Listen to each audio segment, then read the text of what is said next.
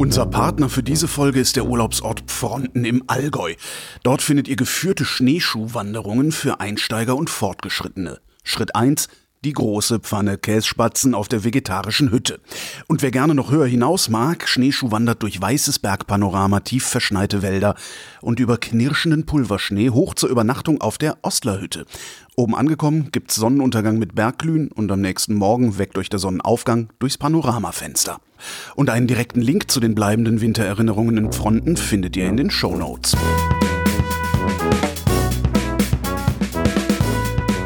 Willkommen bei Mein Bayern. Ich habe einen Hut mit 50 Fragen und lasse daraus welche ziehen und zwar 10 Minuten lang. Diesmal vom Oberschleißheimer Künstler Thomas Neumann. Hallo Thomas. Hallo, grüß dich. Was ist dein liebstes bayerisches Wort? Christi. Das sind zwei Worte, obwohl man kann es, wenn man es am Ja, ja, ja, okay, man kann man zusammenschreiben. Falsch. äh, dann würde ich vielleicht, hm, wenn es nur eins sein darf, ja, dann habe ich die Ehre.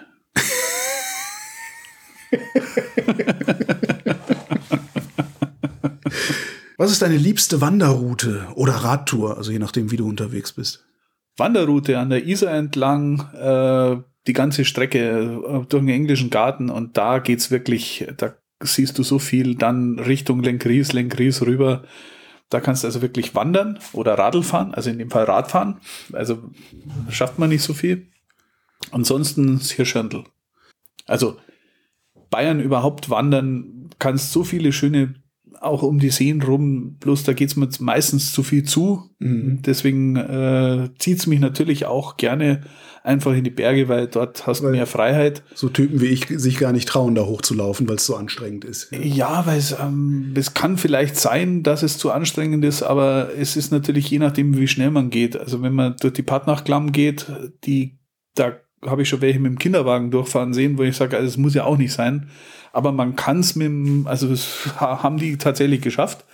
Aber sowas ist natürlich schön auch zu gehen und das liebe ich natürlich auch, wenn man dann je früher und je zeitiger, dass man dann hinkommt, umso eher ist man dann natürlich oben am Gipfel mhm. und dann geht man schon wieder runter, wenn dann die anderen oder die Massen kommen und dann ist natürlich der Sonnenaufgang vielleicht schön. Jetzt bin ich ein Langschläfer, aber ist halt der Sonnenuntergang schön. Äh, für sowas stehe sogar ich manchmal auf. Was siehst du, wenn du aus deinem Fenster guckst? Das Schloss von Lustheim-Oberschleißheim. Du siehst Ba den bayerischen Himmel. Heute ganz besonders schön, weil die Wolken natürlich äh, ihr Bestes dazu geben äh, und so schöne Schäfchenwolken bilden. Und natürlich den, äh, das kleine Dorf Lustheim das entstanden ist rund um die Schlössergesellschaft. Äh, das Lustheimer Schloss ist ja Verwaltungsschloss gewesen, Jagdschloss Aha. von Maxi Manuel II. Das Ganze wurde dann so ausgebreitet, dass also dort die Angestellten gewohnt haben in den Schlossmauern. Mhm. Danach wurde so äh, der Forstbetrieb und der Wald, der Angehörige, in den äh, Nachkriegszeiten verkauft und dort hat sich dann eine kleine Siedlung gebildet. Oh. Und das ist Lustheim. Und so ist, bleibt auch so. Ich komme mir so ein bisschen vor wie das kleine gallische Dorf vor München, weil das ist, wir sind umringt von einer Lärmschutzmauer. Auf der einen Seite ist der Schlosskanal, auf der anderen Seite die Lärmschutzmauer. Also wir lassen keinen oder nur nette Leute rein und äh, leben da so mit unseren 2000 Einwohnern hier in dem kleinen Lustheim. Kurz vor München. Wenn du gefragt wirst, woher du kommst, sagst du dann München oder sagst du Lustheim? Ich bin in München geboren, deswegen sage ich München, weil Lustheim kennt keiner und es ist immer sehr interessant, wenn man an Lustheim sagt. Auch bei der Polizeikontrolle, ja, wo kommen Sie her? Aus Lustheim? Ja, sehr witzig.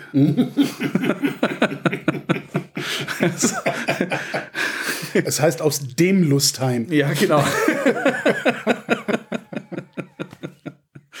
Wie viele Trachtenteile hängen in deinem Kleiderschrank? Ah, jetzt muss ich kurz rechnen. Ich würde jetzt mal sagen, Teile. Also, also vier Lederhosen, mhm. dazugehörige Hemden, ja. Äh, Zählen die Socken einzeln oder Ich, äh, das, Strümpfe Ich, oder keine Ahnung. Das, also du bist Teile? dabei, also ich würde jetzt mal sagen, nimm, gut, wenn ich die einzeln zähle, also dann würde ich es jetzt mal hochrechnen. Hui, das ist jetzt echt lustig. Aber ich würde jetzt mal so sagen, 150 bayerische Trachtenteile. mein lieber Herr Gesangsverein oder wie man in Bayern sagt. Also wenn ich teile, also Ja. wenn ich die Strümpfe einzeln rechne. Oder es gibt ja auch noch Stülpen und es gibt ja auch noch ein Hemd, und es gibt Ja. eine Weste, es gibt mehrere Westen, es gibt Lederhosen und Zu welchem Anlass trägst du das? äh, Lederhosen sehr häufig. Ähm, bayerisches Hemd auch sehr häufig, auch gern zur Jeans. Ähm, eigentlich habe ich immer irgendwas Bayerisches an mir oder und wenn es der Gürtel ist und oder vielleicht ein schönes Armband vom guten Freund, der auch bayerische Armbänder macht. Mhm. Oder ähm, Lederhosen eben barfuß mit, mit einem lässigen T-Shirt dazu. Also eigentlich fast täglich, könnte ich sagen. Aber nie so, dass ich nur bayerische Sachen habe. Ja. Ja. Angenommen, du hättest eine Berghütte, was du hast, was ich weiß. Welchen Namen würdest du ihr geben oder hast den ihr vielleicht schon gegeben? Ähm, sie heißt Almliebe, also die ähm, Almfriede, Entschuldigung. Die Almliebe würde ich aber vorziehen. Friede gibt's auch immer, aber die Liebe dazu ist natürlich so, dass ich sagen würde, ich würde es so setzen. Der Name, den finde ich, ja, schön. Almliebe, genau. Ja. Warum ist Bayern so anders? Bayern ist nicht anders. Bayern ist schön. Bayern ist für den dort Lebenden schön. Und Bayern lebt in einer schönen Kulturwelt für die Bayern, die das auch tragen wollen. Einer, der die Kulturwelt nicht leben kann, für den ist Bayern nicht schön und nicht anders. Also immer dort, wo die Heimat ist, dort ist es eigentlich anders. Anders für wen? Die Frage ist schwierig gestellt und kann man eigentlich nicht beantworten. Es ist nicht anders. Es ist immer für den, der dort lebt, ist Bayern nicht anders. Und für den, der woanders lebt, sagt, okay, Bayern ist anders als meine andere Heimat. Aber ich kann sie nicht beantworten, dadurch, weil ich ja immer hier lebe. Ist für was, mich Bayern nicht anders. was meint ihr denn damit, wenn ihr sagt, mir san mir? Das Mir san mir ist, glaube ich, entstanden aus einer äh, Situation raus, äh, der bayerische Sturschädel, der manchmal gesetzt wird oder der in bestimmten Situationen natürlich auch äh, umgesetzt wird und durchgedrängt wird wie, wie so ein Widder, der äh, einfach das macht, weil er es immer schon so macht oder einfach tut, weil er es immer schon so tut. Ob das dann das Richtige ist, das weiß ich nicht, aber das ist so eine Mentalität. Wir machen es halt und wir sind halt so, wie wir sind. Also wir, das ist genau der Punkt. Ich glaube, das ist so das, wo in welchen Regionen das man aufgewachsen ist. Was nimmst du mit in den Biergarten? Ein kleines Taschenmesser, wichtig.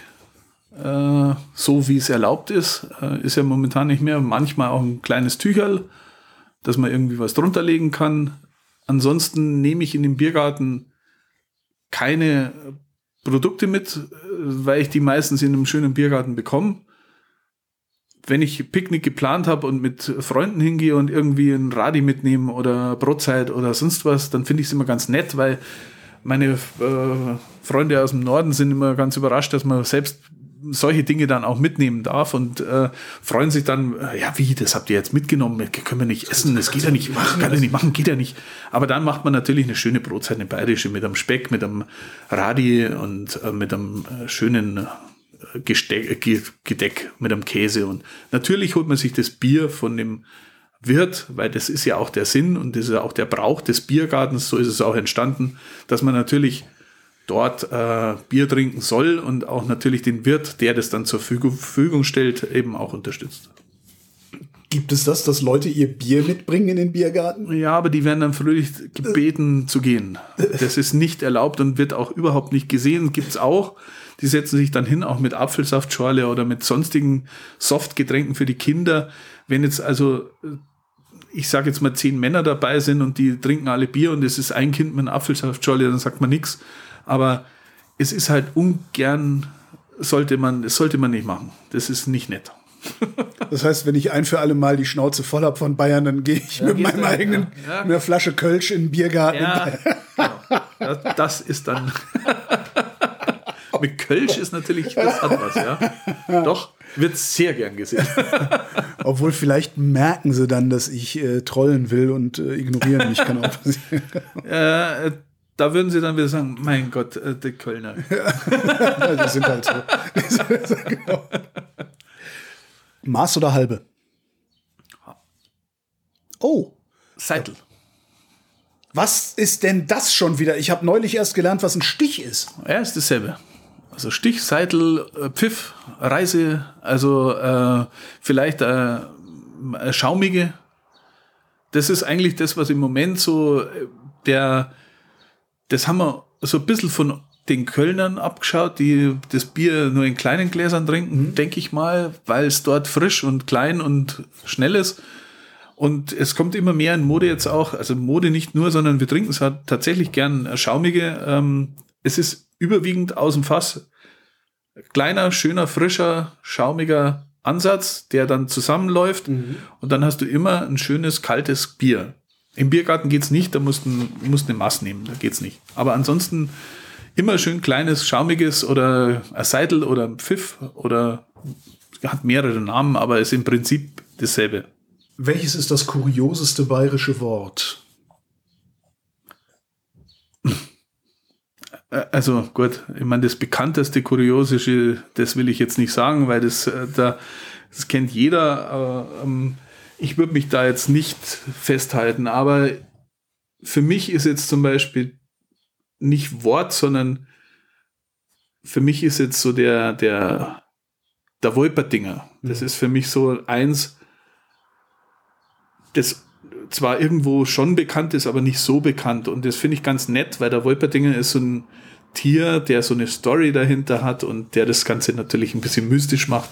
Und der Name Wolperdinger, das ist irgendwie ein schönes Wort. Welche Story hat der dahinter? Ja, der Wolperdinger, den das ist ein Tier, ja. den, der eben mehrere Dinge in sich hat. Also Entenfüße, Hasen, Zähne, ähm, vielleicht Hörner vom Reh, mhm. ein Fuchsschwanz. Das ist ein Tier, das mehrere Tiere umfasst und dieses Tier kann man natürlich nur bei Vollmond äh, zu bestimmter Uhrzeit im Wald sehen und das ist ganz äh, flüchtig und ähm, das fangt man eigentlich nie. Und nur ein paar Jäger und Förster haben dann diesen Wolperdinger doch gefangen. Und äh, deswegen äh, hängt der zufälligerweise ausgestopft vielleicht auch noch in so verschiedenen alten Almen oder so. Und deswegen ist es so ein bisschen die Geschichte, die man den Kindern auch erzählen kann. Und das Wort finde ich nett. Thomas Neumann, vielen Dank. Dankeschön. Danke, sehr schön. Und wenn ihr mehr von Thomas hören wollt, dann gibt es eine ganze Stunde mit ihm auf erlebe.bayern slash podcast und überall da, wo es Podcasts gibt.